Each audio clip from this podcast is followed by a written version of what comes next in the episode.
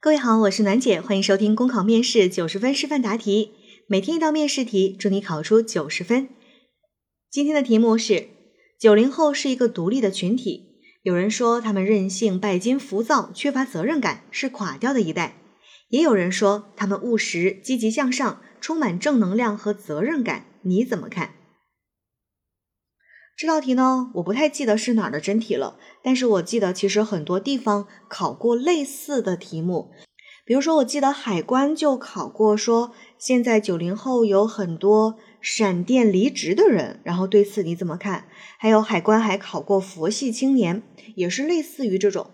所以大家在听这些题的时候呀。不要太过于纠结，这不是我报考的那个系统，这不是我报考的那个省，我一定要听我的那个系统、我的那个省的题。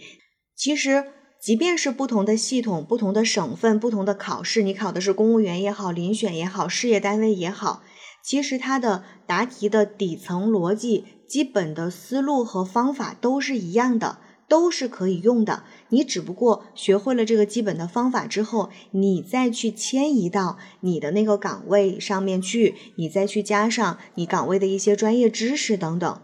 所以不要太纠结啊这个内容。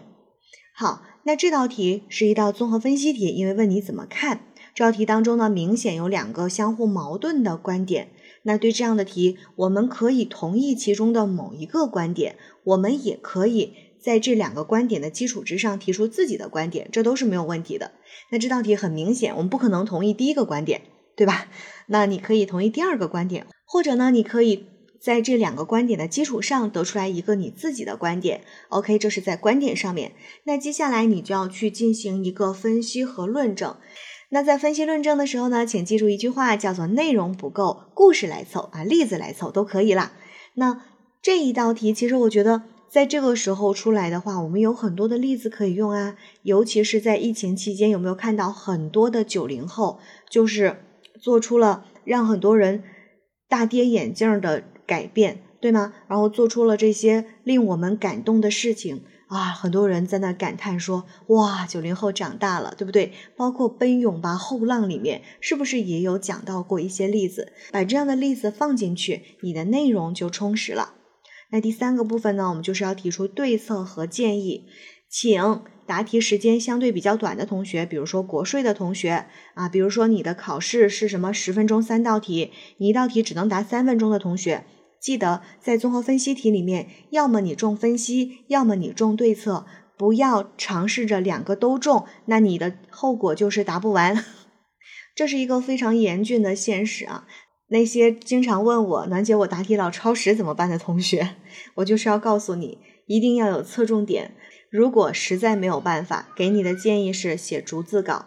把你的答题内容一个字儿一个字儿的写出来，自己尝试着再去把它说出来，看一下你在规定的答题时间内到底能说多少内容，逐步的去形成自己的这种时间感。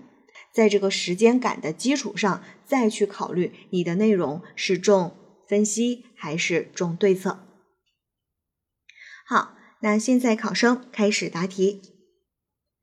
习近平总书记说：“一个时代有一个时代的主题，一代人有一代人的使命，一代人有一代人的奋斗。每一个时代的人都是独特的群体，自然有不同的时代特征。”单纯以年代来给一代人贴标签，并不科学也不合理。每一代人都折射出其身处时代中积极和消极的一面，不能一概而论。因此啊，我认为题干当中的两种说法都有一定的道理，但是都不全面，还要具体问题具体分析。一方面呢，的确有一部分九零后会体现出任性、浮躁、缺乏责任感的状态。但我认为，并不应该因此给这一代人都贴上这样的负面标签儿。我们都知道，九零后出生的这一代人，他们的家庭经济条件更好，教育条件更好，大多数呢又都是独生子女，从小受到家中老人和父母的宠爱、学校的保护、社会的偏爱，所以在性格上来说会比较自我，尤其是在做出一些人生选择的时候，会出乎别人的意料。那相对于八零后倾向于安稳的工作。九零后更加敢于尝试新鲜事物，以及坚定自己的兴趣和选择。在择业的时候，有些人呢就会出现比较频繁的跳槽换岗，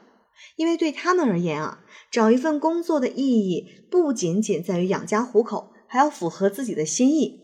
那这种行为也有可能会让一些看不惯的人给他们贴上任性、浮躁、缺乏责任感的标签儿。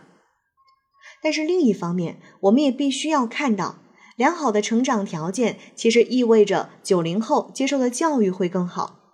而且作为网络的原住民，他们接受到的信息更加丰富，因此他们也更加有主见，更有自己的坚持和担当。就像这一次疫情当中，我们看到九零后这群曾经大家眼中任性的孩子，在面对生命的挑战和威胁时，义无反顾，勇往直前。我们看到九零后的年轻医生毅然写下请战书，勇当逆行者；我们看到九零后的护士剪掉青丝，把自己包裹进厚重的防护服里；我们看到九零后的网格员坚守前线，舍我其谁；我们看到九零后的待嫁新娘在接到疫情动员令的时候推迟婚礼，赶赴一线。在这场战役的冲锋中，到处都能够看到九零后的身影。或许我们不知道他们的名字，但我们知道此刻他们真的长大了。世欲要烧三日满，辩才须待七年期。不要轻易给一个群体贴标签，更不要轻易对一代人下结论。给这个群体更多的包容，才能让这个群体更好的成长。就全社会而言，应该避免对某个群体的偏见。无论这个群体是九零后，或是农民工，或是富二代，都不应该被贴上某些负面的标签。因为每个群体里面都有积极和消极的人，不能因为个别人的某些行为就否定了整个群体。作为媒体，应该多去报道正面案例，改善某些固有印象。其实，在疫情当中，很多的媒体就会以“疫情中的九零后逆行者”为题来进行报道。也让更多的人看到了九零后这个群体不只是任性，他们的身上也有责任和担当。或许在你眼中他们还是孩子，但其实他们已经开始站出来保护这个世界。而对于我们每一个九零后的年轻人来说，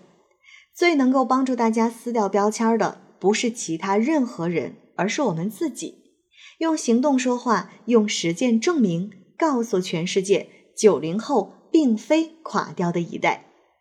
所以摘掉对年轻一代的有色眼镜吧，多些包容和沟通，你会看到未来几十年社会建设的生力军正在茁壮成长。考生答题结束。好了，今天的内容就分享到这儿，我是暖姐，下期见。